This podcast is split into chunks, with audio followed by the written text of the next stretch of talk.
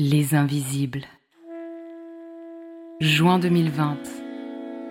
Ma vie bascule du jour au lendemain dans une maladie neurologique, rare, qui n'a de poétique que le nom.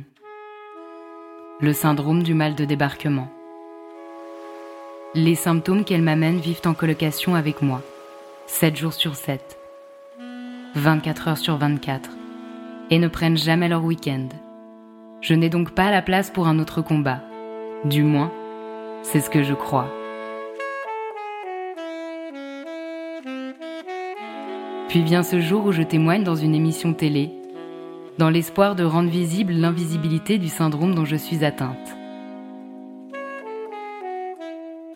À peine sortie du plateau, forte de cette expérience et encore dans mes talons rouges, une évidence s'installe. Je n'en resterai pas là. Dans le train du retour, je rejoins à la fois ma maison et mon nouveau combat. Offrir un espace de parole au travers d'un podcast aux personnes qui composent, bien souvent en silence, avec des maladies invisibles et avec les regards de société qui ne croient que ce qu'elles voient. Deux réalités plus souvent subies que choisies. Aujourd'hui, loin de mes talons rouges et au plus proche de l'engagement, l'évidence s'étend. C'est à l'invisible au pluriel que je vous invite. Ceux qui dans la chair, l'esprit et les sociétés se vivent, sans pour autant faire de bruit. Si comme le dit Antoine de Saint-Exupéry, l'essentiel est invisible pour les yeux, ici, on compte bien le faire entendre. Bonne écoute Qui se serait douté qu'à 37 ans, Raphaël rencontre Olivier, celui qui deviendra son futur mari, alors que le lupus la met au plus mal et qu'elle est à deux jours d'une hospitalisation. Pas Raphaël en tout cas. Pris dans le tourbillon et l'effervescence de la vie, le jeune couple à peine rencontré décide directement de faire un bébé et de se marier. Après la rapidité, c'est la lenteur qui s'installe. Le bébé tant désiré ne pointe pas son nez. Démarre alors un parcours long et sinueux dans la PMA, dite procréation médicalement assistée. Erreur médicale, charge mentale, refus de suivi. Raphaël constate des similitudes et des transversalités dans tout ce qu'elle affronte, tant en tant que patiente vivant avec un lupus que patiente dans un parcours PMA. Cinq ans après les premières démarches en PMA, le couple entame une nouvelle étape, trouver une donneuse pour un don d'ovocytes. Si cette phase symbolise un deuil, elle marque aussi la ténacité et l'envie de devenir parent quoi qu'il en coûte. Raphaël a beau vivre des périodes difficiles, elle possède un humour inégalable. Au travers de vidéos qu'elle partage sur les réseaux sociaux, elle évoque la maladie et le parcours PMA sans filtre. Elle est une de mes idoles et quand le moral est en baisse, je me shoote à ses vidéos simplement pour reconnecter au rire.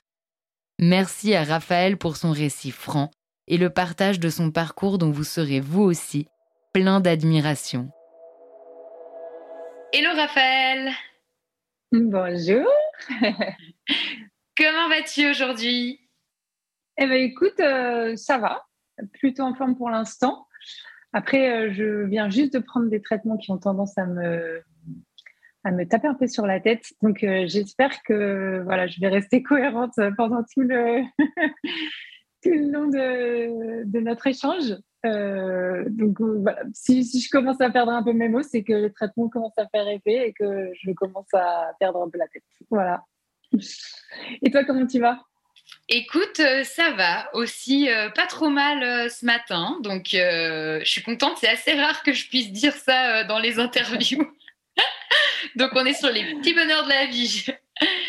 voilà. Alors Raphaël, nous on s'est rencontrés via Instagram. Mm-hmm c'est un peu pour moi euh, l'idole des réseaux sociaux, mon idole des réseaux ah. sociaux. tu fais euh, notamment beaucoup de réels qui sont donc des courtes vidéos sur des sujets qui peuvent mhm. être parfois difficiles, lourds et invisibilisés, comme mhm. la maladie et la PMA notamment. Et mhm. En attendant, tu arrives à me faire extrêmement rire sur ces sujets-là. J'adore. Tu es vraiment une bouffée d'air, une bouffée d'oxygène. Tu es genre le seul compte que j'ai, le seul compte que j'ai monté, montré à mon mari. Donc, oh, lui, il n'est pas très intéressé par Instagram, mais tu m'as fait tellement rire que à chaque fois, je lui montre les vidéos et il adore aussi. Donc, voilà, déjà pour, pour situer. donc, merci beaucoup. Et je voulais te poser la question. Donc, la maladie, la PMA, ces sujets qui sont invisibilisés et que toi, tu visibilises au travers des réels, est-ce que c'est des sujets qui te concernent directement? Ah oui, complètement. C'est pour ça que j'ai créé ce compte. Moi, j'étais pas du tout Instagram non plus à la base.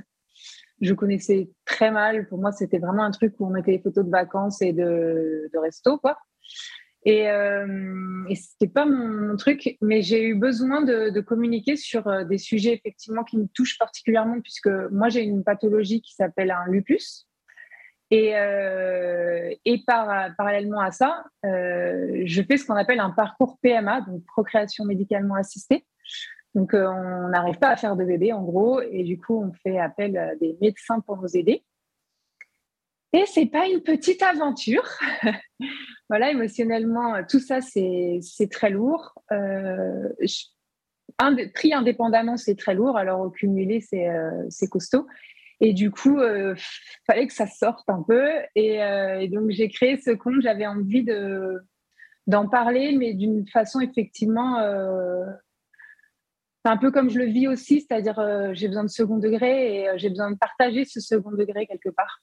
Donc, c'est, c'est le, effectivement le biais que j'ai pris dans la majorité de ce que je poste. c'est plutôt du second degré. C'est très rarement les choses au premier degré. Quoi. Hmm. Pour introduire du coup peut-être un petit peu, euh, tu disais vivre avec le lupus. Ouais. Qu'est-ce que c'est le lupus et comment ça se manifeste dans ta vie? Alors, euh, le lupus, c'est une maladie qu'on appelle auto-immune. Donc, euh, il y en a, il y a plein de, maladies. C'est une famille, une grande famille, ça, les maladies auto-immunes. en gros, le, principe de toutes ces maladies-là, c'est qu'on fabrique des anticorps qui ne nous reconnaissent pas et qui donc nous attaquent à certains endroits, en fait. Donc, euh, tu vas avoir euh, des maladies comme la sclérose en plaques, où le système immunitaire va se retourner contre le système nerveux. Euh, tu as la maladie de Crohn qui est assez, assez connue en ce moment, donc ça va être le système digestif. Et dans le cadre du lupus, on a ce qu'on appelle des anticorps anti-ADN.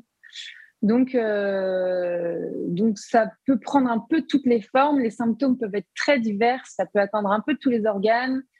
Euh, c'est la fête. c'est la fête.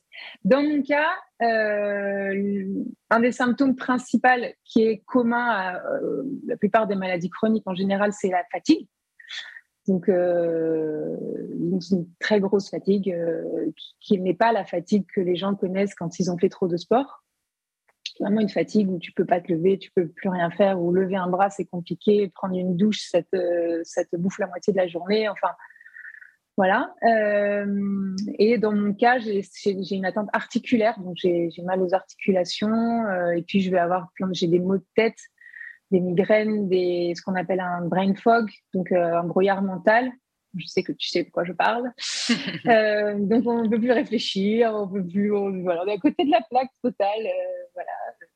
Donc, des, petites choses comme ça qui s'ajoutent au cours des années, qui remplacent aussi parfois beaucoup de symptômes. Donc, ça prend de la place. Euh, dans ma vie, forcément. Et euh, pas de salive aussi, par exemple. j'ai mon petit thé, ma petite bouteille, si, tu m'entends boire. Euh, enfin, voilà, c'est que j'ai besoin aussi de, de, reprendre un peu de, salive. Et, et puis, ben, les traitements que j'ai en PMA, donc dans la procréation médicalement assistée, les traitements hormonaux. Or, le lupus a une dépendance aux hormones, enfin, les hormones ont un impact sur le lupus plutôt. Donc, euh, il y a aussi euh, des, corrélations entre, euh, entre les deux. Hmm. Cette maladie, ça fait longtemps qu'elle est entrée dans ta vie? Oui, j'avais 14 ans, j'en ai 42. donc, donc c'est pour moi, c'est un peu toute ma vie. Enfin, voilà, j'ai des souvenirs évidemment avant, hein, mais et j'ai profité aussi quand j'étais avant, avant d'être malade. Un, des, une des contre-indications du lupus, c'est le soleil. J'ai pas le droit d'aller au soleil. Donc ça, ça a été euh, quelque chose qui a eu un impact fort euh, dans mon quotidien et notamment quand j'étais plus jeune, euh, puisque ça t'isole quand même une partie de l'année hein, de, des autres qui vont faire des trucs et puis toi tu peux pas. Mais donc voilà, ça fait ça fait très longtemps et du coup c'est je, n'imagine pas ma vie sans. En fait, maintenant, c'est mon normal et euh, j'ai pas du tout euh, de. Tu vois, j'ai plus de, stress de renoncer à des choses. De, tu vois, j'ai eu suffisamment jeune aussi pour que ce soit ma vie, en fait. Hmm. C'est mon normal. Voilà. Tu as vraiment appris à composer avec elle. Ouais. Voilà, c'est. Du coup, euh, est-ce que ça a quand même eu un impact sur d'autres aspects de la vie? Je pense notamment au domaine professionnel, le couple. Euh, oui, euh, le couple. alors, il y a eu un impact important pendant. en gros, je, suis restée célibataire pratiquement jusqu'à rencontrer mon mari, que j'ai rencontré à 37 ans. Euh, donc, c'était. Bon, il y a eu sûrement d'autres raisons. Hein. Euh, j'ai vu pas mal de psy, mais, mais euh, quand même, l'idée de partager ce quotidien, pour moi, c'était pas, pas pensable en fait. C'était compliqué. J'avais des périodes comme ça où je pouvais, je pouvais rien manger à part du riz. Où il euh, faut que je me couche à 9 heures, ou du coup je peux pas aller au soleil, je pouvais pas marcher, je pouvais pas, enfin, tu vois, et donc je me disais, euh, je ne veux pas rencontrer quelqu'un, je vais lui dire, tu viens vivre avec moi, ça va être trop sympa, tu vas voir. Donc, euh, je m'étais un peu mis ça en tête. C'était compliqué pour moi de, l'expliquer. Et puis, dans mon couple maintenant, effectivement, ben, quand j'ai des périodes de un mois de migraine, de, tu vois, c'est de, fatigue comme ça intense, euh, c'est pas évident. C'est pas évident, effectivement, euh, de partager ce quotidien. Euh, voilà, moi, ça me. Je garde quand même toujours un côté où je, culpabilise un peu de faire vivre ça à l'autre. J'essaie de, compenser, mais ça, c'est pas facile non plus. Donc, voilà, ça, ça, a un impact. Et sur le travail, même chose. Jusque-là, j'ai eu que des boulots, en fait, pas fixes ou alors à mon compte. Et j'ai essayé de rentrer dans la vie professionnelle. J'ai voulu euh, travailler en entreprise. En fait, j'ai repris des études un peu sur le tard pour essayer d'avoir un poste un peu plus intéressant, tout ça, pour essayer d'être plus posée, parce que d'être à son compte, c'est très fatigant. Et je voulais avoir un salaire, pouvoir relâcher, en fait, avoir une sécurité, avoir. Euh, et en fait, j'ai pas pu. J'ai pas. Je, je, je tiens pas le rythme. Je tiens pas un rythme imposé, en fait je, dans la durée, euh, je, ça m'épuise trop et, je ne peux pas. Hmm. Donc, euh, je, suis de nouveau à mon compte, euh, je fais un peu des trucs à droite, à gauche, mais, mais je n'arrive pas à avoir une activité dans la durée, soutenue. voilà. Tu as eu une reconnaissance de la MDPH ou d'une institution? Non, je ne l'ai pas demandé. Euh, je me suis souvent posé la question, j'en ai souvent parlé à mon médecin qui m'a dit bien sûr, bien sûr, je te fais les, papiers, il n'y a pas de problème. Euh, et puis je ne l'ai pas fait à chaque fois parce que, euh, en gros, c'était plus pour pouvoir essayer de trouver un job justement, parce que les entreprises, alors je parle en France, hein, doivent engager un certain nombre de personnes qui ont, dont on reconnaît un handicap. Euh, et je me suis dit que ça pourrait peut-être m'aider. Euh, voilà, on peut avoir des postes aménagés.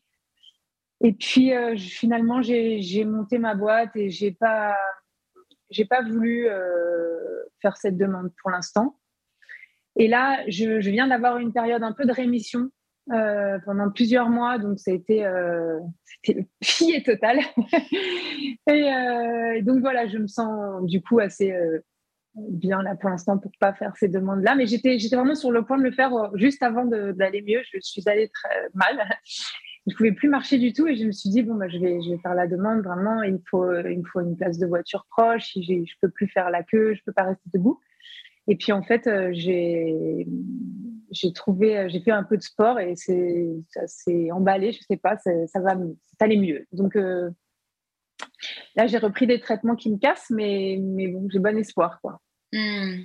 Donc, tu es passé de. Tu avais de la difficulté même à marcher, j'imagine à te lever aussi, à tout d'un coup une phase de réémission, quasi Ouais, ouais. Grâce au sport Oui, alors en fait, parce que tout le monde te dit, il faut faire. Alors, quand je suis tombée malade, c'était euh, il faut pas faire de sport.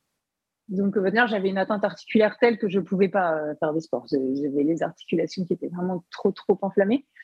Mais euh, quand j'étais jeune. Donc, on m'a dispensé de sport à l'école toute ma scolarité à partir de 14 ans. Et, euh, et donc, j'en faisais pas trop. Et dans mes états de fatigue, quand on me disait faut faire du sport, je disais bon, c'est gentil, mais c'est difficile. Donc, euh, j'avais, j'avais essayé de faire un peu de boxe pendant euh, les parcours euh, PMA parce que tu as des moments où tu es quand même bien enragé, bien stressé. Je m'étais dit ça va me faire du bien de taper sur quelque chose. Quelle bonne idée. effectivement, ça m'a fait du bien, vraiment. Euh, mais malgré tout, je restais avec euh, quand même cette fatigue et les traitements sont, encore une fois très très lourds euh, déjà de base et pour moi d'autant plus. Et, là, ben, effectivement, je te dis, je, boitais, je ne pouvais pas marcher. J'ai fait encore des IRM pour vérifier ma colonne parce que j'ai des soucis dans, le dos et tout ça. Et puis, on ne trouvait rien vraiment de, de nouveau, quoi. Et je me suis dit, bon, ben, c'est un nouveau stade, voilà, c'est comme ça. Euh, et, puis en rigolant, j'avais quand même beaucoup grossi avec les filles et donc avec la PMA. Et, donc j'ai dit à mon mari, j'en peux plus, il faut que je fasse quelque chose. Et, j'avais envie de courir, mais je voilà, je, marchais pas. Et donc j'ai couru quand même pour rigoler un peu comme ça. Et j'avais moins mal en courant qu'en marchant, bizarrement. Donc j'ai dit allez vas-y j'essaie, quitte à avoir mal autant que j'ai mal à cause de quelque chose quoi. Donc j'ai commencé à courir. Euh, alors on a fait une première séance où je, courais 1 minute 30 et je marchais 30 secondes. Et euh, j'ai fait 10 minutes comme ça où j'étais mourante, euh, vraiment. et, puis j'ai dit, bah, quand même, je, vais continuer. Alors j'avais des douleurs, mais comme je, te dis, j'avais déjà des douleurs, je me disais, bah, autant que, que j'ai mal, quoi. J'ai mal pour une raison, on va dire. Et donc j'ai augmenté les temps comme ça et je me suis vraiment accrochée. Comme je dis, je pense que j'ai atteint un nouveau seuil de, tolérance à la douleur parce que j'avais vraiment l'impression que je courais sur des fractures. Quand j'avais vraiment très, très, très mal, je me disais, euh, tant que c'est pas des choses qui me blessent, euh, qui m'arrêtent, je, continue.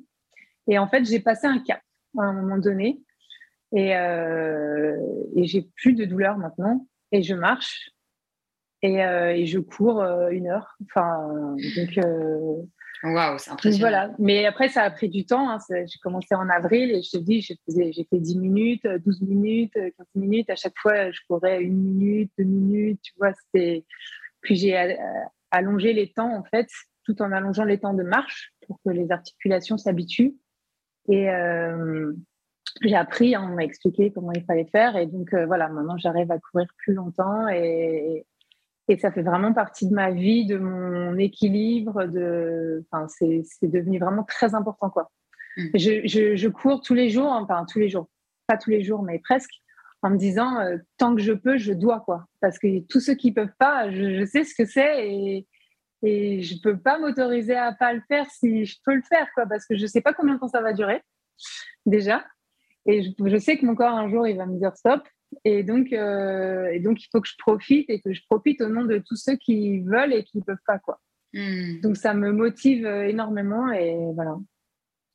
Je trouve hyper beau parce que quelque part, c'est comme si tu avais pris un risque, entre guillemets, c'est-à-dire que tu es passé de, de voilà, quand tu étais jeune, tu étais dispensé de sport, donc vraiment on te disait warning, n'y va pas. Enfin, et, et pour finir, tu t'es quand même lancé malgré toutes ces douleurs. Et puis, ça a l'air d'être absolument incroyable l'impact que ça a sur ta vie. Enfin, quand tu parles de quasi-rémission, ah c'est juste énorme. Et hum, ça questionne aussi ce côté où tout ce qu'on peut nous peut-être nous dire d'éviter, de pas faire, ou les peurs qu'on peut aussi avoir hein, quand on a une maladie chronique, mm, mm. de se dire mais voilà, est-ce que je vais tenter encore de prendre un risque pour un truc et le payer super cher? Et puis là, tout mm. d'un coup, bah ça a eu un effet hyper positif et bah, moi en tout cas, je suis hyper contente pour toi. Bravo, ça donne de l'espoir aussi. Euh, au... Là, c'est complètement en dehors de la maladie chronique, mais personnellement, je suis incapable de courir. Je cours trois minutes, mais j'ai l'impression que j'ai fait mais le marathon. Et je me dis peut-être qu'en y allant euh, petit à petit, il peut y avoir de l'espoir aussi. Ah, mais trois minutes au départ, c'est énorme. Et puis, euh, quand tu commences, c'est énorme. Et c'est vrai que moi, tu sais, la, course, c'était même une punition jusque-là. C'est-à-dire que je suis asthmatique, j'arrivais pas à respirer. Et à l'école, les, profs, euh, en France en tout cas, ils s'en ils foutent, mais alors complètement. quoi. Ils te disent, tu dois faire tes 25 tours là. Et moi, je disais, mais je n'y arrive pas, je ne peux pas. Enfin, c'est physiologique. Et il, nous forçait. Et je me souviens, c'était la punition. J'ai toujours mais détesté courir, quoi. Vraiment. Totalement. Parce que je m'étouffais, tu vois. C'était le sentiment d'étouffer. Et là, je sais pas. Je sais pas, je n'explique pas, mais je, voilà, je suis contente. oui, en tout cas, c'est magnifique.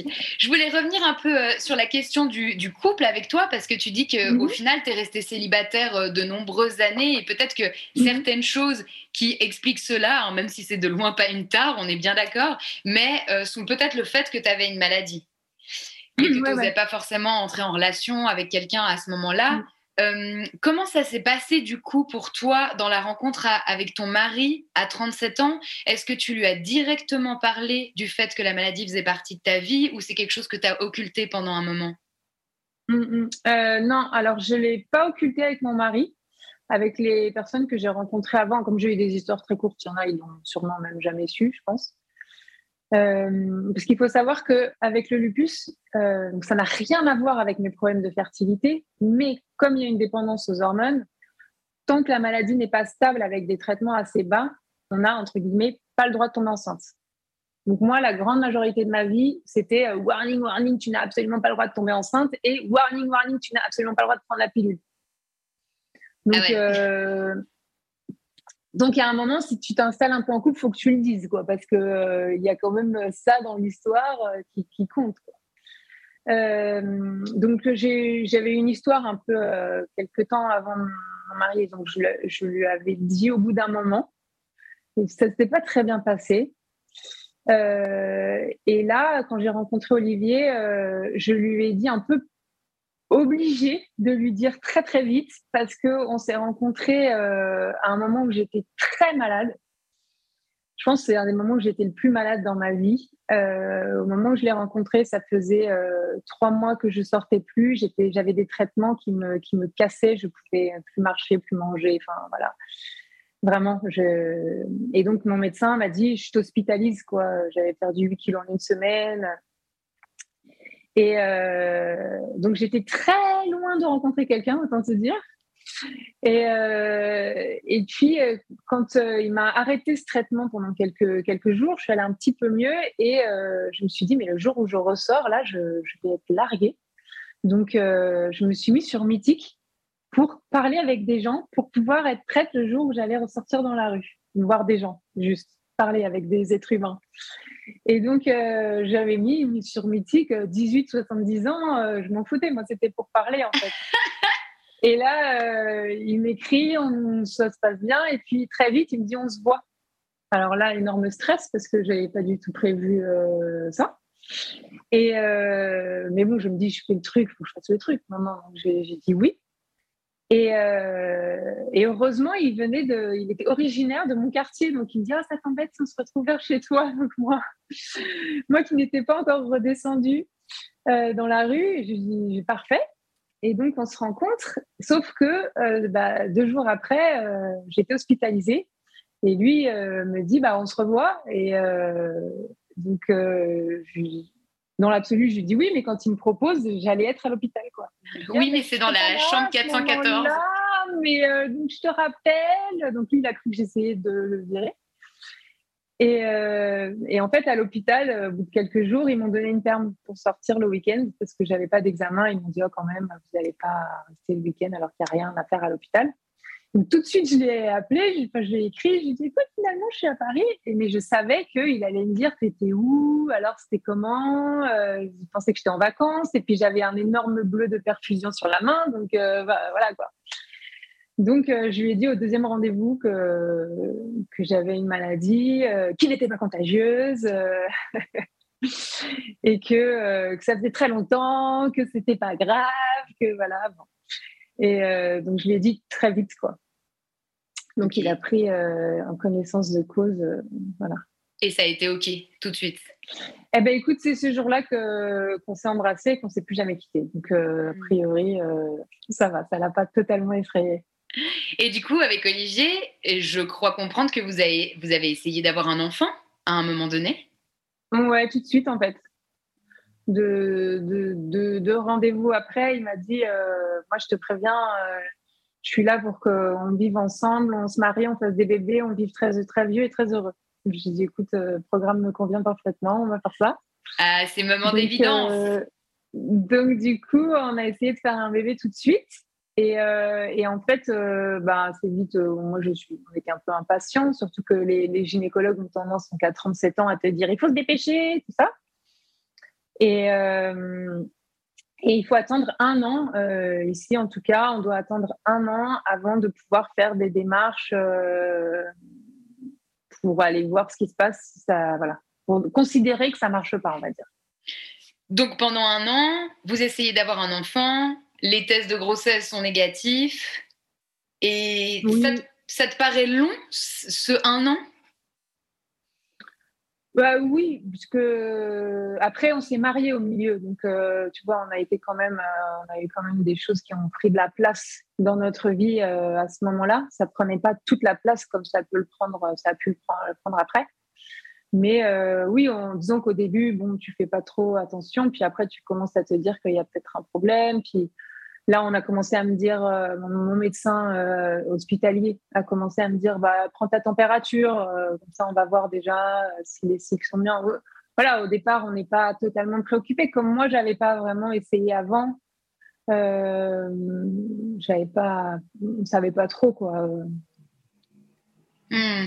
Et donc après un an, vous avez directement entamé des démarches donc de PMA voilà, c'est le retour du voyage de noces. Euh, suis, le lendemain, j'avais rendez-vous chez ma généraliste. Je lui ai dit Ok, je veux faire un bébé, ça marche pas, qu'est-ce qu'on fait? Et donc, euh, elle me dit bah, Écoute, tu vas faire tous ces examens-là, ton mari, tous ces examens-là. Euh, déjà, on aura une base et on va voir à partir de là ce qu'on fait. donc, on a commencé à faire des examens qui étaient à peu près normaux. Alors du côté d'Olivier, c'était pas voilà, mais enfin rien qui explique euh, que ça ne marche pas. Euh, et donc, euh, ben, vu que mon cas est un peu particulier, elle m'a dit va voir ton médecin hospitalier pour qu'il te, te, dirige vers la gynéco de l'hôpital pour que je sois toujours liée avec mon hôpital. Et là, là, on l'a contacté et on a reçu un coup de fil euh, d'un secrétaire qui dit Je vous appelle parce que vous allez recevoir une lettre, je préférais vous le dire euh, comme ça, euh, de vive voix. vous devez faire une PMA et nous, on ne fait pas PMA, donc il faut que vous trouviez un hôpital. Alors là.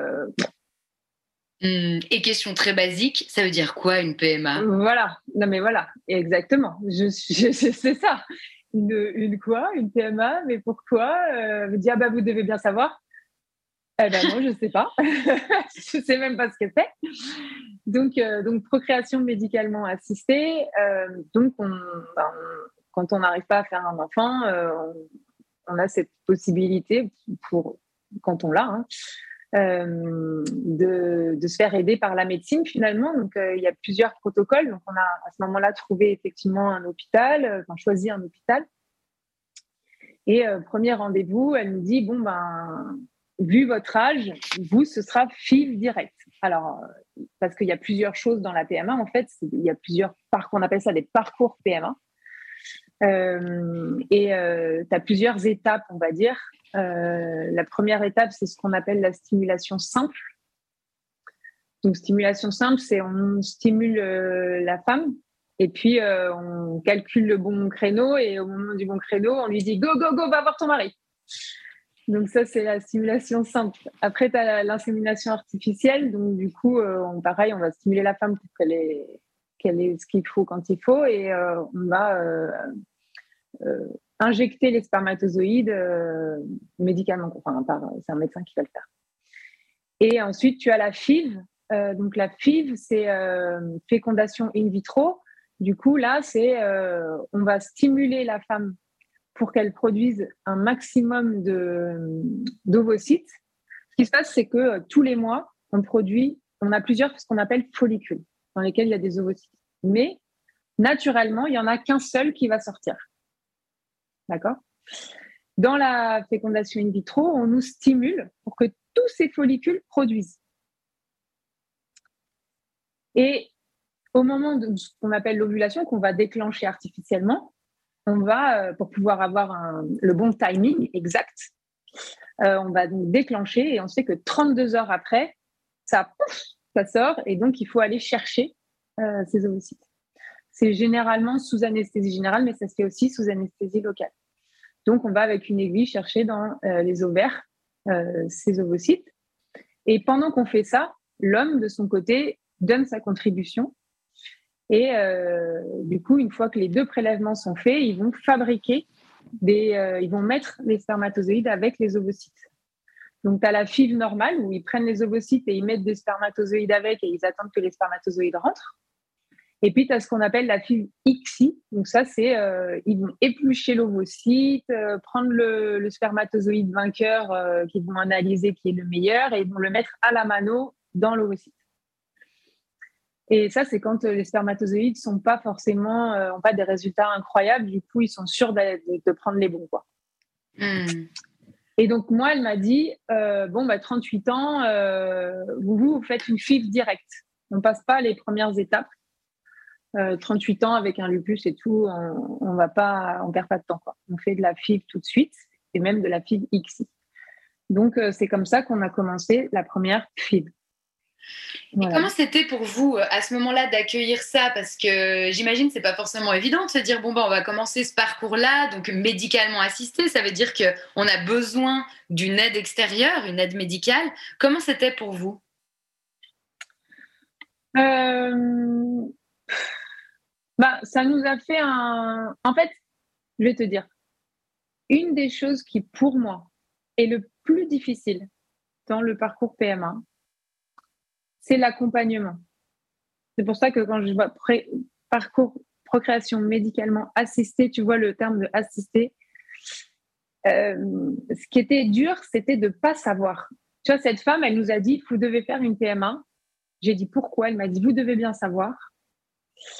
Et on a eu le, le rendez-vous suivant trois mois après, tu vois, pour commencer la PMA. Et donc, on était largués. Alors, heureusement, j'avais des copines qui avaient fait tout ça, donc je suis allée voir une gynéco en ville qui connaissait la PMA. Je leur ai balancé tous les examens et on a dit, on est venu, on est allé avec mon mari, on lui a dit, on vient pas vous voir pour euh, vous consulter, enfin voilà, mais juste pour que vous nous traduisiez les examens pour qu'on ait une explication, tu vois. Donc, ce qui a été dur à ce moment-là, c'était de pas savoir, de pas comprendre et, d'avoir ce délai à attendre. Euh, c'est ça qui était vraiment difficile. Euh, après, une fois qu'on était lancé, euh, bon, on est plutôt euh, des, gens de projet, Olivier et moi. Donc, bon, bah, on a pris un peu le truc en mode projet. Ok, on a un objectif, il faut qu'est-ce qu'il faut faire? une fois qu'on est dans l'action, c'est plus facile, tu vois. Donc,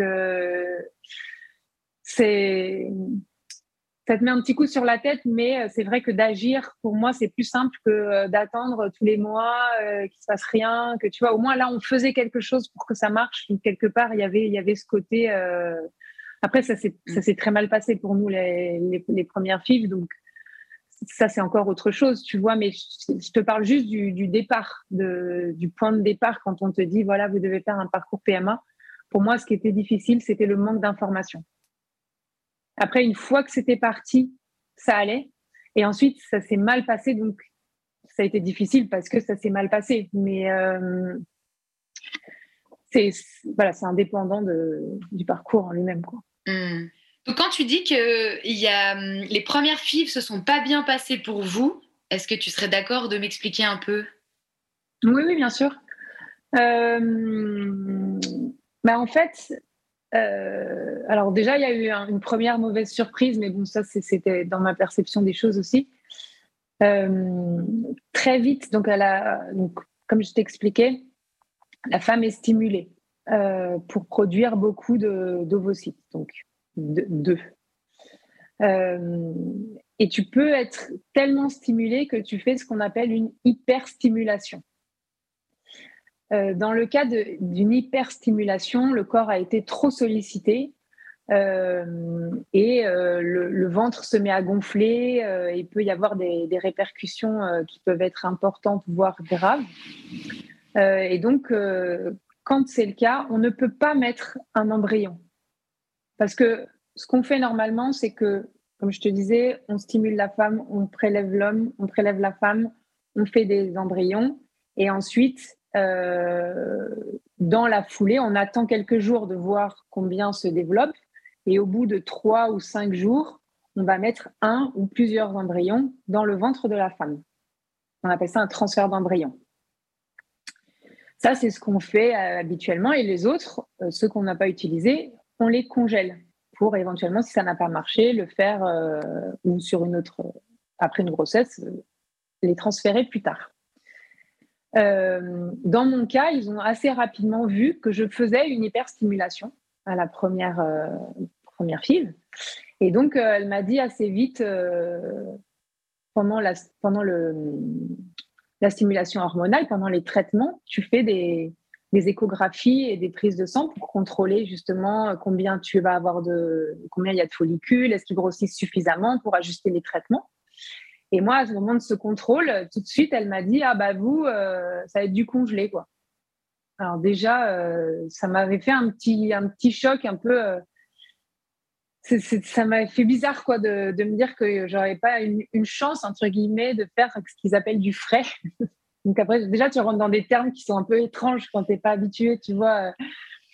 Donc ça m'avait un peu euh, un peu déstabilisé, mais bon voilà c'était comme ça. Et donc dans ces cas-là, qu'est-ce que tu fais quand il y a une hyperstimulation? Eh bien tu congèles tous les embryons que tu as et, euh, et tu attends au moins un mois que le corps se repose pour pouvoir transférer euh, un embryon.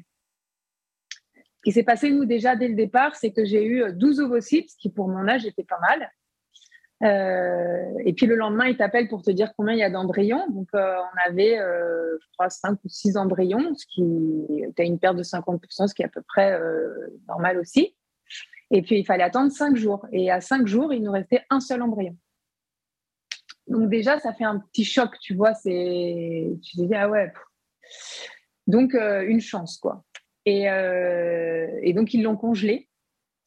Et ça, c'était avant l'été. Donc, pendant l'été, il ne se passe rien, puisqu'on veut tout faire, Et donc, euh, on a passé l'été euh, à, rêver de notre petit embryon. Parce que quand tu commences une PMA comme ça, et qu'en plus, il n'y a aucune raison sur le papier, tu vois, pour qu'il y ait un problème de fertilité, tu te dis, bah, il faut un petit coup de pouce, quoi. Tu vois, enfin, tu penses pas, tu sais que ça marche pas forcément, mais enfin, tu crois, quoi. Tu vois. Et donc, on est parti l'été, euh, limite, à lui donner des prénoms, toi, tu vois. Euh, alors, on rigolait sur notre pingouin, notre bébé Picard, euh, congélo, tout ça, mais voilà, on y croyait. Et c'est vrai que quand on est arrivé pour donc faire le transfert dans cet hôpital, il fallait arriver deux heures avant pour autoriser la décongélation. Et tu vas deux heures au café comme ça, stressé, voilà. Et donc, quand on est revenu, la tête de la nana, bah, m'annonçait déjà qu'il n'avait pas survécu à la décongélation. Quoi. Hmm. Donc, euh, donc voilà, tu as trois mois euh, avec le truc euh, déjà, tu vois. Tu es au max. Et le projet est déjà fait et, et, tu prends une énorme claque. donc ça, c'était très dur. et puis, du coup, la deuxième fille dans ce même hôpital, là, il y a carrément eu une, une erreur médicale. Euh, où j'ai été vraiment mise en danger, puisque euh, à la deuxième FIV, j'ai eu 24 ovocytes fonctionnés. Donc ça, c'est énorme, euh, d'autant plus pour mon âge. Donc là, j'ai aussi fait une grosse hyperstimulation pour le coup. J'ai fait que ça, moi. Mais là, c'était important. Et moi, la raison qu'il m'avait donnée la première fois pour pas faire de transfert, elle m'avait dit sur un lupus, c'est une interdiction absolue de faire un transfert. C'est-à-dire que déjà, on, ne fait pas de transfert sur une hyperstimulation parce que c'est dangereux. Mais avec un lupus, c'est carrément euh, interdit, interdit. Donc, on peut vraiment pas déroger à la règle. Pour vous, euh, ce sera euh, du congelé, qui m'avait dit à la première. Et donc, à cette deuxième, je refais une hyperstimulation plus importante que la première. Et mais là, moi qui avais peur qu'il recongèle, tu vois, euh, elle me dit bon bah écoutez peut-être que vous pourrez faire un transfert si vous faites une prise de sang qui est bonne, si les résultats sont bons, on attend les cinq jours là euh, pour voir qu'est-ce qui se développe et voilà. Et cinq jours rebelote comme la première, un seul embryon avec 24 ovocytes, tu vois donc déjà euh, une claque. Mmh. Et encore pas à J5 parce que normalement c'est au bout de cinq jours. Et là, ils nous disent Ah, mais c'est pas génial, faut voir si demain. Donc, moi, je m'étais dit Bon, bah, c'est mort, euh, tomber. Et puis, le lendemain, ils nous appellent Ah, il y en a un, il est, pas, il est bof, bof, mais bon, quand même, on peut le transférer. Enfin, bon, tu vois, ah, c'est bizarre à recevoir. C'est super joyeux. Donc, on arrive un dimanche. Et en arrivant, l'infirmière nous dit euh, Bon, bah, il intéresse que ce soit une grossesse parce que les gynécos n'aiment pas se déplacer le dimanche. Ah oh, la culpabilité, merci Et alors, ça, dans une cave en plus, un endroit, enfin, bon, bref. Donc, ok, on prend ça avec humour, tu vois, mais voilà. Et puis là, moi, je dis, mais en fait, je devais faire une prise de sang. Je disais au téléphone à chaque fois, non, non, il n'y a rien d'écrit et tout ça. Et la gynéco arrive, elle me fait l'écho et elle me dit, mais qu'est-ce que c'est que cette histoire? Vous faites une hyperstimulation, vous avez des ovocytes de 12 cm, sachant que c'est énorme, avec des épanchements, enfin bref, tout ce qu'il ne faut pas, quoi. Et euh, on ne peut pas transférer, quoi. Donc, euh, je dis, je ne sais pas, moi. Et là, l'infirmière arrive avec un post-it collé sur le doigt. Elle dit, il fallait faire une prise de sang. Et, euh, et, du coup, la gynéco dit, bon, attendez, je reviens. Et là, elle revient et elle me dit, euh, ouais, bon, alors normalement, on dit qu'il y a hyperstimulation à partir de 20 ovocytes. Vous en aviez 24, mais en même temps, il n'y en avait que 19 matures. Alors peut-être que, alors en fait, bon, si vous voulez, je vous fais un transfert. Et là, je lui dis, mais euh, je, ne sais pas, j'ai un lupus euh, systémique, euh, je fais une hyperstimulation, il paraît que c'est interdit. ouais, mais bon. oh là là, déjà des anticoagulants. Vous mettrez des bas de contention. si vous voulez, je vous fais le transfert, mais c'est comme vous voulez.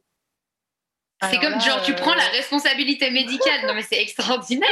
Ah oui, c'était fantastique. Et du coup, bah, toi, tu es là. Euh, le premier, tu n'as pas eu le transfert parce qu'il n'a pas survécu.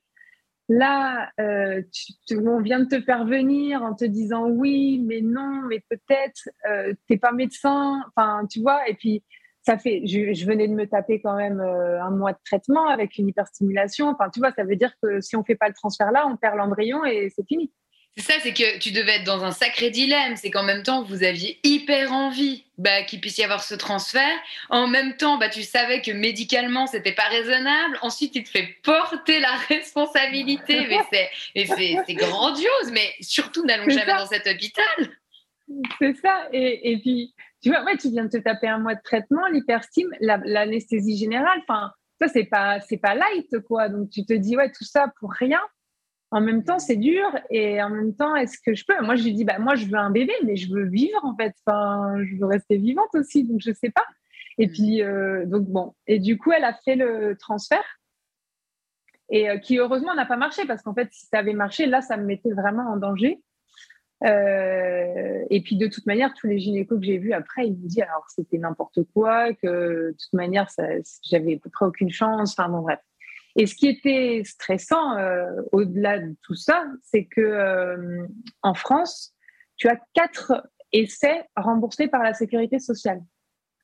Donc quand je dis essai, c'est une ponction qui a des embryons. Si tu as 10 euh, embryons avec une ponction et qu'on te les transfère les 10 les uns après les autres, c'est un essai. Mais si avec une ponction, tu as un embryon, c'est un essai. Hmm.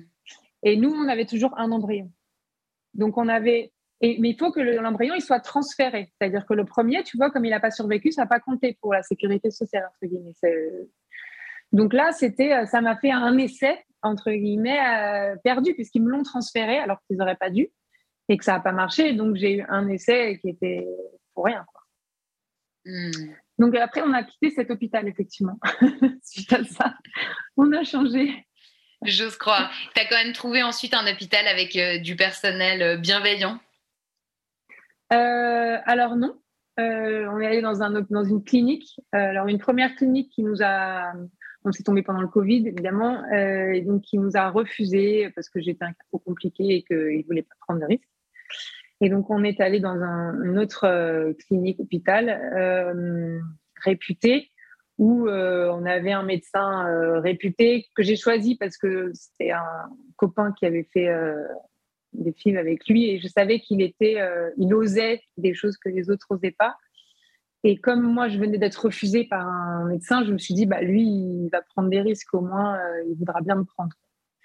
Donc, on était allé voir ce médecin-là qui, euh, d'un côté, faisait tout. Donc, c'était pratique parce que j'ai été opérée deux fois au cours de mon parcours euh, euh, sur, au niveau de mon utérus. Donc, il me faisait les opérations, les transferts, les ponctions, enfin, tout ce qui, tu vois, tout ce qui avait, c'est lui qui faisait tout. les échos. Donc ça, c'était pratique parce que c'était centralisé.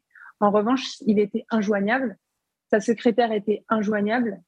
Et je me retrouvais avec euh, des moments où je devais faire des, protocoles, euh, tu vois, arriver à un transfert, par exemple, à pas savoir jusqu'à mon arrivée si il fallait que j'ai fait un traitement auparavant, tu vois.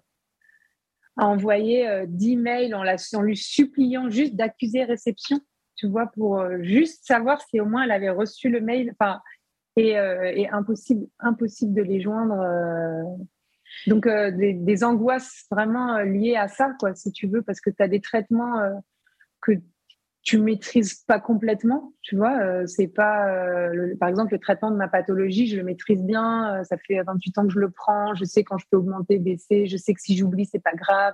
tu vois. Là, tu as des trucs, on te dit que c'est à des heures fixes. Tu sais pas exactement pourquoi au début. Euh, donc quand tu foires ta piqûre, que c'était à 19h45 et que tu vois qu'il est 19h52 et que tu n'as toujours pas réussi à mettre le truc dans l'aiguille et tout, moi j'étais en larmes plusieurs fois et j'ai des filles qui me contactent sur Instagram, c'est pareil. Pour certains, certaines piqûres, on finit en larmes parce qu'il y a l'horaire, on n'y arrive pas. Donc c'est euh, très stressant et, du coup, c'est des, des, dosages, tu sais pas si tu as oublié, est-ce que c'est grave, tu vois le nombre de nanas mais, mais qui se mettent à pleurer parce qu'elle a oublié euh, un traitement, tu vois, elle a sauté un truc, elle ne sait pas si ça va tout foutre en l'air ou pas, si c'est la fin du monde, si elle vient de faire un mois de traitement pour rien, si, tu elle était sous hormones, donc je te. non, mais c'est, une charge mentale juste de fou. J'arrive pas à imaginer. Déjà, c'est, je vois quand on justement on vit avec des maladies et toi-même tu sais la charge mentale qu'on peut avoir et justement des fois de courir après les médecins, les renouvellements d'ordonnances, les rendez-vous déplacés, les badadi badada. Et là, je vois qu'en plus de ça, dans le parcours de la PMA, c'est exactement pareil. Ouais. Et ouais je fais un peu un bond en avant et dis-moi si ça va trop vite, mais du coup, parce que tu me parles de ça, j'ai l'impression que le début pour vous, c'était quand tu avais 37 ans. Tout à l'heure, tu m'as dit que... 37 euh, ans, c'est quand on s'est connus. 38 ans, j'ai commencé la PMA. Et maintenant, tu en as... J'en ai 42. 42. Donc, il y a eu beaucoup de FIV, j'imagine, euh, entre deux. Ouais. Mm. On en a fait 6. Euh, donc, 6 FIV intraconjugales, donc Olivier et moi. Euh, donc à chaque fois les mêmes, à peu près le même schéma, hein, euh, plein d'ovocytes, un embryon. Une fois on en a eu deux.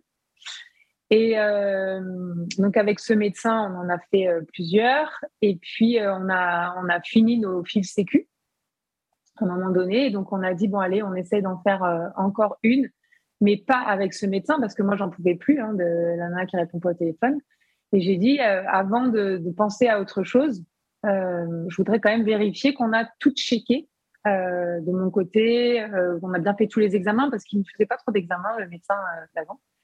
Et donc, j'ai trouvé une super nana qui nous a pris en charge et avec dans cette idée que si, ça, si on avait vraiment tout checké, on essayait de faire une FIV à l'étranger avec un don d'ovocytes, puisqu'a priori, le problème c'était venait quand même de moi, entre guillemets, dans le sens où euh, Olivier, entre-temps aussi, a subi une, petite opération. Enfin, il y a eu des, choses qui ont, changé chez lui aussi. On lui a découvert une anomalie génétique qui, du coup, aussi avait un impact sur sa fertilité. Donc, avec un petit traitement, ça a amélioré les choses. Enfin, voilà. Donc, de son côté, Olivier, il est même donneur en France maintenant. Euh, donc, il est nickel. Et moi, bah, j'étais nickel aussi. Donc, euh, voilà. Mais mon âge pourrait expliquer le fait que les embryons ne tiennent pas, puisque nous, on a notre stock euh, d'ovocytes dès la naissance. Et euh, il y en a un qui descend chaque mois, mais euh, ils ont notre âge, quoi. Alors que les hommes, c'est renouvelé en permanence. Donc, donc, ce qui pourrait expliquer le problème, ce serait peut-être mon âge. Donc, on s'est dit, bah, on, va on va faire avec une donneuse d'ovocytes. Donc, faire un bébé avec les spermatozoïdes d'Olivier et l'ovocyte de quelqu'un d'autre. Et cet embryon, on les met en moi. Donc, c'est moi qui porte l'enfant. Et ça, c'était pas possible en France d'avoir une donneuse En France, c'est très très long. Et donc, compte tenu de mon âge, euh, c'est compliqué. Euh, c'était trop long, l'attente, si tu veux, euh, pour, pour avoir des ovocytes. il y a un moyen, je crois, pour, accélérer le processus, c'est de trouver une donneuse, mais qui ne te donne pas à toi, qui donne, et du coup, tu montes dans la liste parce que tu apportes quelqu'un, tu vois. Je crois qu'il y a ça qui fonctionne. Mais je me suis pas trop renseignée, je t'avoue, parce que j'ai compris que c'était trop long.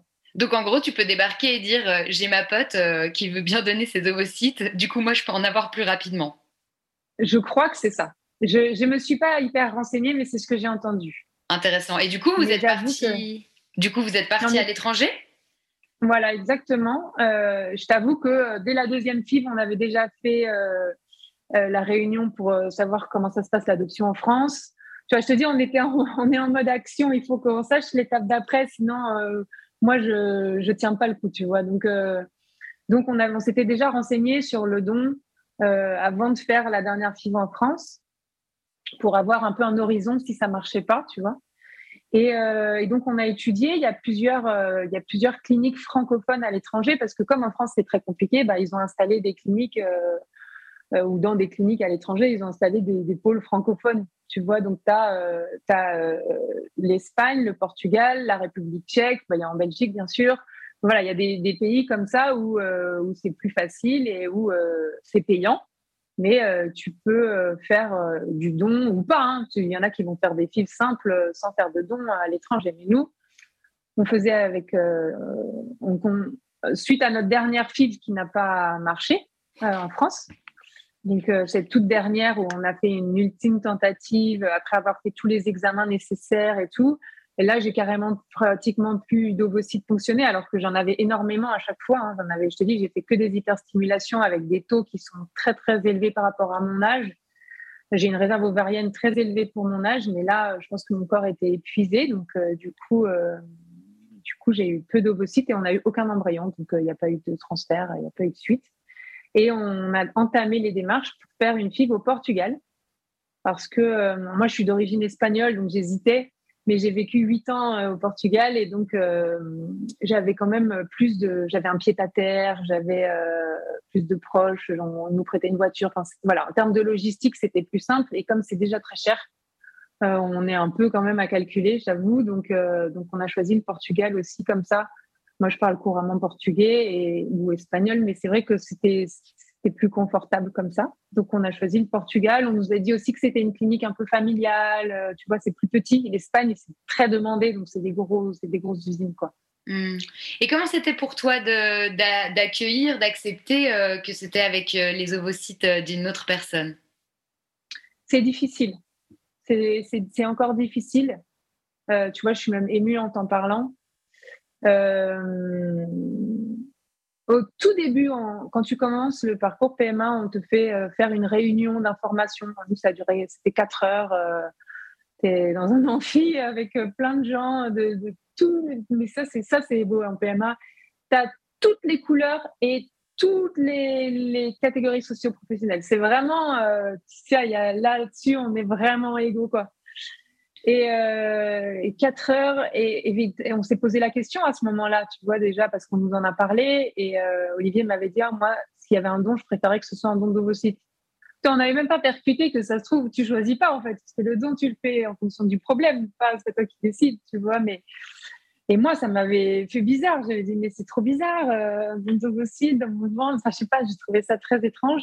Et en même temps, je comprenais parce que lui, il me disait, ouais, mais sinon, il y a, y a rien de moi, quoi si c'est dans ton ventre avec tes ovocytes et pas mes spermatozoïdes, j'existe plus. Tu vois, entre guillemets, c'est un peu des projections que tu fais qui, sont, voilà, qui sont ce qu'elles sont.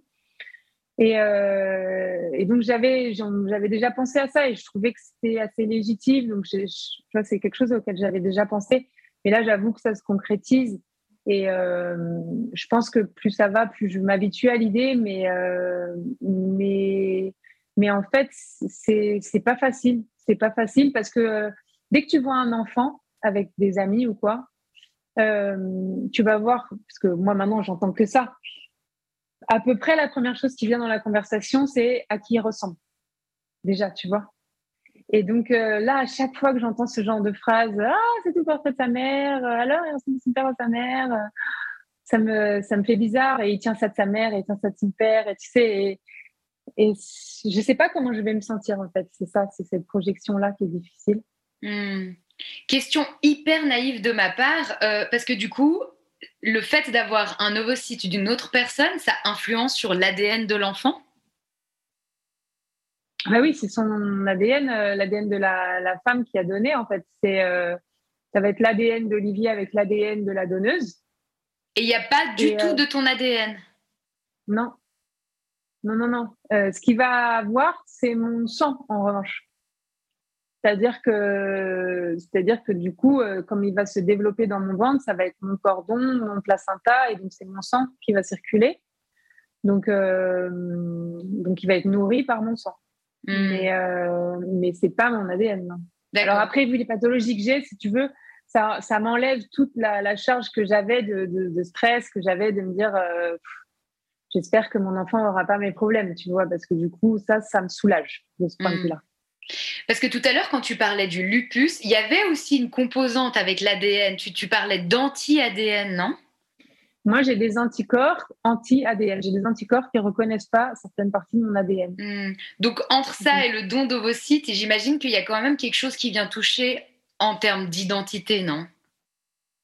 Oui, oui, oui, c'est sûr. Euh, c'est sûr que, hum, alors je ne sais pas par rapport au don d'ovocytes, c'est sûr que j'ai toujours identifié le lupus comme, euh, comme une pathologie qui a quand même à voir effectivement avec euh, l'identité, avec son rapport au monde euh, totalement. et après, par rapport au don d'ovocytes, je ne sais pas trop. Je me suis beaucoup renseignée pour savoir s'il n'y avait pas d'impact, si ça changeait rien pour, par rapport à, au lupus, quoi, s'il n'y avait pas plus de risques. Apparemment non, puisque de toute manière, un embryon est considéré comme un corps étranger donc, ça change rien qu'il ait mon ADN ou pas. Euh, donc voilà, pour l'instant, euh, l'instant, j'en suis là. Je crois que je développe aussi un, côté. Euh, je, le vis, je pense, pas très consciemment, hein, mais je le constate à travers des petites choses. Je pense que je le vis comme un échec personnel. En fait, en PMA, je trouve que moi, en tout cas, je porte beaucoup euh, de culpabilité euh, vis-à-vis de ça marche, ça marche pas, vu que c'est dans mon ventre hein, que ça se passe. Donc, euh, c'est ma production. donc là, en plus, on se dit que c'est peut-être parce que je suis, je suis, mon âge, tu vois, qui fait que. et le fait qu'on passe au don, je, je, pense que quelque part en moi, il y a ce côté je suis pas capable, qui a été vraiment une phrase qui est qui s'est martelé dans ma tête euh, dès les premiers échecs de transfert. Euh, j'avais cette phrase, je suis pas capable, je suis pas capable, je suis pas capable, je suis pas capable. Euh, donc il a fallu que je travaille sur moi beaucoup pour, enlever cette idée, parce que même si consciemment, vois, intellectuellement, j'identifiais que c'était c'était pas pas le cas, tu vois. Mais mais voilà, on, ne maîtrise pas ce qui se passe dans nos inconscients. Et donc j'ai remarqué là dernièrement que j'avais des j'avais ce, cette, cette, émotion, cette pensée de je suis pas capable à travers d'autres choses, pas la PMA. Et ça revenait tellement que je me suis dit, mais qu'est-ce qu'il y a derrière quoi? Parce que ça se cristallise sur ça, mais ça, c'est tellement insignifiant. Il doit y avoir quelque chose. Et qu'est-ce que j'ai dans ma vie où je pourrais me dire, je suis pas capable? Et là, je me suis dit, bon, peut-être hmm. que c'est ça. Voilà. Et du coup, c'est quoi ton rapport à ton corps aujourd'hui entre la maladie et les difficultés à tomber enceinte? Écoute, euh, en ce moment, c'est plutôt bien parce qu'il y a la course. Euh, et j'ai aussi, euh, avec la course, j'ai fait un régime, hein, puisque l'idée de départ, c'était de perdre du poids. Et je m'étais mis des petits objectifs, tu vois, j'avais mis l'anniversaire de mariage, allez, objectif 12 mai, comme ça, ça me mettait des, paliers, tu vois. bon. Et donc là, c'est objectif Portugal, où je vais aller bientôt pour recevoir mon, transfert d'embryon. Euh, et donc, j'ai perdu du poids. Euh, j'ai en mangeant mieux aussi, ça me fait du bien. Je me reconnecte un peu plus à moi. Euh, et du coup, j'ai l'impression de me retrouver un peu en ce moment, en plus avec la course, euh, je, je prends vraiment ce moment comme euh, un petit moment de liberté à moi, tu vois, où j'arrive à faire ça et je me mets des objectifs tous les jours, à chaque fois, avec des choses que j'ai encore jamais faites. Donc, je me crée des victoires, si tu veux, tous les jours, enfin, tous les, tous les deux jours. Mais à chaque fois que je cours, je, je me produis une victoire, tu vois, voilà. Et, et, ça me fait un bien fou, en fait, parce que je, j'ai besoin de ça, j'ai besoin euh, d'y arriver. Tu vois, j'ai besoin d'avoir des victoires en ce moment avec mon corps notamment. Et, donc, je le crée, ça. Je le, je le crée. Et du coup, ça me fait vraiment beaucoup de bien je pense, ça me, ça me permet de, me reconnecter. Alors là, en ce moment, j'ai repris les hormones, comme je te disais, ça me, le traitement dont je parlais euh, tout à l'heure qui, me fatigue, c'est ça, c'est des hormones que j'ai reprises puisque je vais avoir ce transfert d'embryon. Donc, on prépare le terrain avec des hormones qui me fatiguent énormément, donc c'est difficile, mais, mais malgré tout, euh, je me rends compte que, euh, que je pars pas du même référentiel qu'avant puisqu'avant j'allais j'allais pas bien et donc c'était pire avec les hormones. Et là je suis allée de bien à pas bien et donc c'est c'est quand même pas la même dynamique. Et, euh, donc mon corps en ce moment euh, c'est plutôt pas mal. C'est plutôt euh, c'est plutôt bien même si les traitements me fatiguent finalement j'ai j'ai l'impression que je me suis récupérée un peu que je me suis retrouvée que je voilà que je me reconstruis un peu là Hmm. Et du coup, tu pars dans quelle énergie euh, avec ce futur don d'ovocytes? Euh, Écoute, je pars euh, déjà très heureuse d'aller au Portugal parce que je te dis, j'y ai vécu longtemps et c'est vraiment un pays de, pays de mon cœur. Et donc, je, vais y passer, je vais y rester un petit peu. J'ai prévu d'y aller avant le transfert et d'y rester un peu avant pour me reposer vraiment, me vider la tête, euh, tout ça. Donc, euh, donc j'y vais euh, très enthousiaste. Voilà, de... Je, sais que ça va être de la plénitude, si tu veux. Donc, donc je suis très contente de ça, de couper un peu. Et après, quant au transfert, bah, j'essaie d'y aller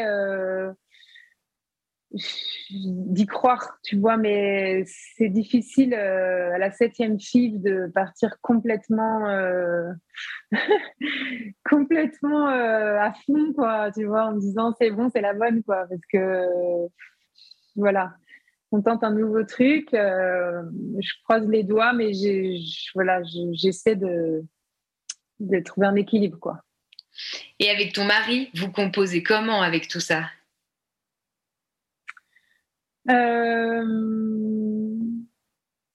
C'est-à-dire, on compose. Euh, Comment vous traversez tout ça ensemble? Est-ce qu'il y a, y a, des forces sur lesquelles vous pouvez vous appuyer l'un et l'autre? Est-ce que je pense tout d'un coup au fait, euh, typiquement que tu fasses ce compte Instagram Est-ce que oui, il y a beaucoup d'humour dans votre relation autour de ces sujets qui sont quand même un peu douloureux à certains moments, il hein, faut le dire.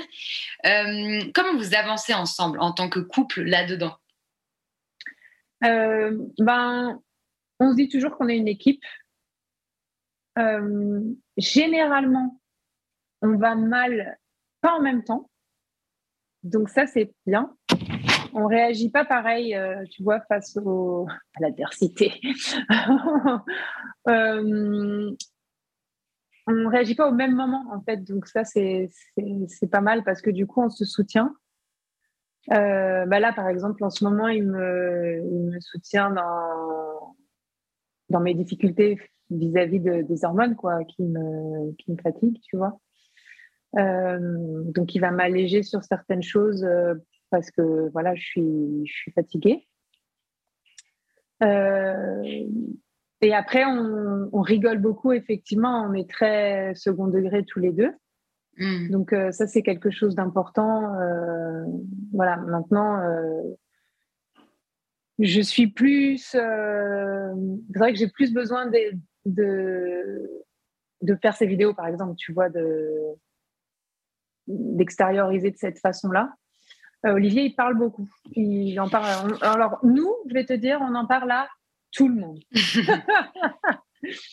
c'est simple, tout le monde est au courant. déjà, il y a le compte Instagram, mais même avant ça, parce que je ne l'ai pas fait tout de suite, le compte Instagram, je l'ai fait un jour où j'ai pété les plombs après un transfert, tu vois, mais, euh, mais du coup, je ne l'ai pas fait tout de suite. Et, euh, et en gros, euh, tous nos amis sont au courant, tous les gens qu'on rencontre, on leur dit tout de suite parce que on se dit que comme ça, c'est fait quoi. Tu vois, euh, donc c'est vrai que là, on, rencontre des voisins euh, encore là maintenant qui sont installés il y a pas très longtemps et à la première conversation, ils savent qu'on essaie de faire un gosse quoi. Donc, euh, donc vous visibilisez à fond quoi. ouais, à fond. Vraiment. Et puis, et en fait, c'est là que tu te rends compte qu'il y a énormément de gens dans notre situation. C'est-à-dire que dès que je dis, euh, même moi je le dis, je le dis à tout le monde franchement, et dès que je le dis, euh, j'ai quand même très très souvent des gens qui me disent, euh, ben moi aussi. Hein. C'est impressionnant en fait. Et moi je voulais te poser la question, comment tu projettes ta vie de future maman avec la maladie? Bah, écoute, je comptais lire ton livre. Merci. je t'avoue que je comptais vraiment m'appuyer dessus. Euh, mais écoute, c'est quelque chose qui m'a toujours beaucoup angoissée euh, avant de faire ce parcours. Euh, quand je me projetais, je disais toujours à mes copines, j'y arriverai jamais avec la fatigue et tout. Hmm. Puis, puis en fait, je crois que tout, tout s'adapte je me suis toujours adaptée et, euh, je m'adapterai euh, encore. Enfin, déjà, je suis pas toute seule. Euh, je sais que j'ai des soutiens, tu vois, sur lesquels je peux compter. Et je vois comment moi, je me suis adaptée enfant aussi à certaines. on va dire, j'avais des parents qui n'étaient pas forcément comme les autres. Et je pense que, je pense que l'enfant comme le parent, on peut trouver un équilibre, en fait. Euh, j'espère. Hein. voilà, après, moi, comme ma pathologie, elle est, elle est là, je, pense que ça fera partie de la maison. Enfin, c'est quelque chose, tu vois, euh, qui, sera, qui sera su, expliqué. Euh. donc, voilà, l'enfant, moi, je pense qu'il va grandir avec cette réalité euh, comme sa réalité aussi, enfin, qui fera partie de sa réalité, que mes, mes moments de récupération, les choses comme ça, euh, on va créer des hmm. routines en fait. Oui, puis ça sera nommé dans, au sein du foyer, quoi. Ouais, voilà. Hmm. Donc, euh, je pense que là, en ce moment, je m'occupe beaucoup de ma belle-mère qui n'est pas autonome. Donc, j'ai un petit, un petit entraînement qui vit chez nous. Et euh, je vois comment on s'adapte, comment on crée des rythmes aussi. Euh. voilà, je pense qu'avec les enfants, notamment, déjà dans les, premières, dans les premiers temps, euh, sachant que je travaille pas, tu vois, pour une entreprise, encore une fois, je peux récupérer aussi dans les moments où c'est nécessaire. Mmh. J'avoue que je ne sais pas exactement, mais je me dis que ça doit pouvoir être naturel quand même. Ouais, moi, Raphaël, j'arrive gentiment sur mes deux dernières questions. Je ne sais pas si toi, tu avais mhm. envie déjà euh, à ce stade de partager quelque chose, une question que je t'aurais pas posée ou un message que tu aimerais déjà faire passer euh, avant les, prochains? Euh, non, écoute, là comme ça, j'ai pas de pas d'idée. j'ai des petites hormones dans ma tête là. Je n'ai pas d'idée particulière. Alors, je vais te poser la question de quel message tu souhaites faire passer aux personnes. Alors, tu peux choisir soit qui sont en parcours FIV ou qui vivent avec une maladie ou qui, comme toi, composent avec les deux. Est-ce que tu aurais quelque mhm. chose à leur dire? Euh, Écoute, sûrement euh, plein de choses, mais euh, je pense qu'il faut essayer au maximum de de prendre du recul, de mettre de l'humour quand c'est possible et, de s'écouter. Euh, moi, s'il y a une chose que je referai peut-être pas, même si j'ai pour habitude de ne jamais rien regretter, euh, c'est de, m'être laissé finalement euh, maltraiter par tous ces médecins euh, alors que j'aurais pu partir en fait. Et j'ai eu peur, j'ai eu peur de perdre du temps parce qu'on nous a mis une pression incroyable sur le temps, sur mon âge, sur euh, tu vois. Et donc euh, donc à chaque à chaque mois perdu, c'était potentiellement six mois perdus parce que très vite, à Noël, tu as les vacances, tu as machin, tu as un examen à faire et puis en fait, a un problème, tu as une opération. Enfin voilà, donc en gros, là où on aurait pu enchaîner tous les mois, on finissait par faire deux fiches par an parce que euh, il y a des choses qui se mettent au milieu. Euh, et, à cause de cette peur, finalement, on a peut-être perdu plus de temps et ce qui est sûr, c'est que j'ai perdu beaucoup d'énergie et de. C'était beaucoup de stress pour rien, en fait. Enfin, pour rien. Non, on a fait cette tentative et tout, mais voilà, j'aurais peut-être pu les faire dans des meilleures conditions si j'avais pas eu aussi peur, si j'avais pas été euh, sur les statistiques, à essayer dans l'endroit, d'aller dans l'endroit où il y a les stats, euh, voilà. Hmm. Je me suis pas choisie complètement, tu vois. Euh, et, c'est déjà très dur, donc il faut tout mettre de son côté. par ailleurs, quand je disais que, tu vois, je regrettais un peu de m'être laissé de m'être laissé maltraiter entre guillemets par les médecins. Et dans mon message, il est, il est valable pour la PMA comme pour les maladies chroniques. Euh, ce message-là, c'est déjà suffisamment compliqué comme ça qu'il faut s'écouter. Parce que euh, moi, ça m'est arrivé d'avoir des médecins euh, très, très maltraitants aussi vis-à-vis, enfin, pour ma pathologie. J'ai consulté pour ma pathologie. et j'ai des retours avec des gens qui communiquent avec moi sur Instagram de, personnes aussi qui vivent des choses euh, pas possibles. Et donc, il faut pas hésiter. Voilà. Enfin, juste que ce n'était pas juste un message pour les gens qui font de la PMA, c'est vrai aussi pour euh, la PMA et pour les gens qui, qui, ont des pathologies ou qui sont en recherche de diagnostic, en errance diagnostique. Euh, il faut pas se laisser maltraiter. Quoi. Et n'hésitez pas à changer. Voilà, il faut pas hésiter à changer. Il faut pas. Et, et encore une fois, c'est déjà tellement difficile que qu'il faut, faut, faire ce qui est bon pour soi. Quoi. Par ailleurs, il faut, faut agir sur ce sur quoi on peut agir. Quoi. Hmm. Et quel super pouvoir euh, tes parcours bah, et avec la maladie et la PMA euh, t'ont amené? Ah là là. Euh, écoute, la maladie, je pense que. Ah, c'est une bonne question. Je pense que la maladie m'a ouverte euh, à, ma spiritualité, qui est euh, mon super pouvoir, parce que euh, c'est ça qui me permet de prendre la vie comme je la prends et, et de trouver une forme d'acceptation dans ce que je vis. de voilà, c'est c'est quand même ça qui me, qui me maintient, qui me tient, qui me soutient.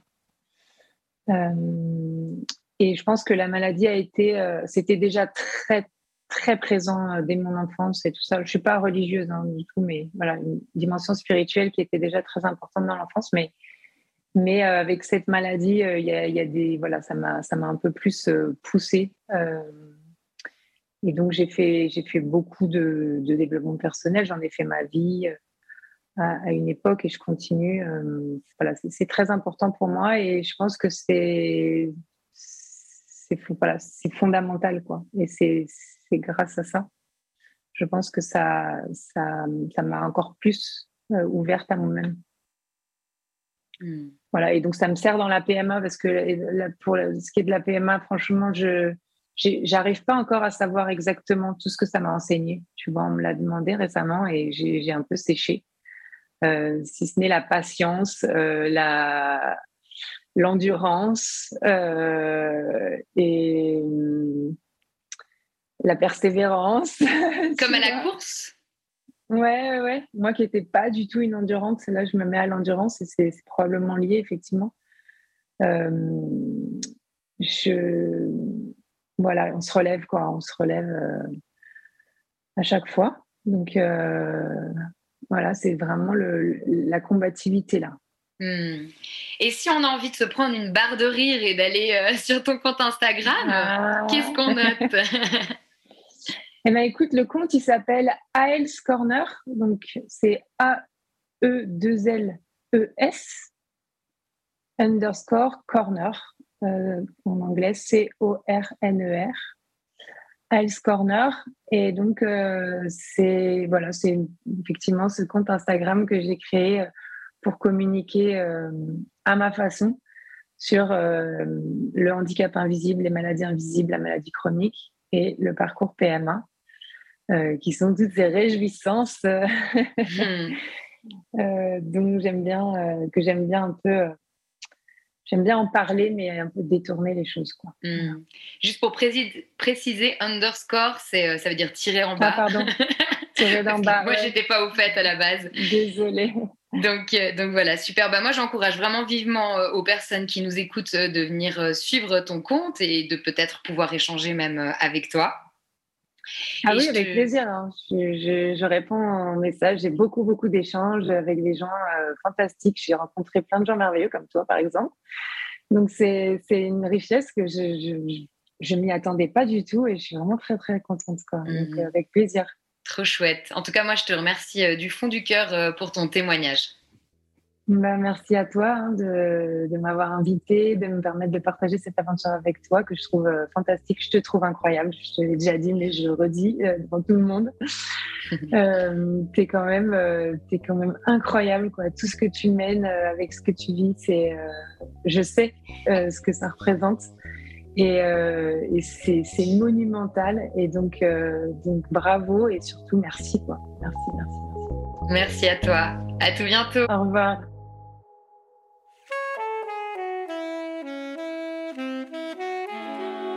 Merci de soutenir ce podcast en vous abonnant pour ne manquer aucun épisode et en lui donnant 5 étoiles sur vos plateformes d'écoute préférées.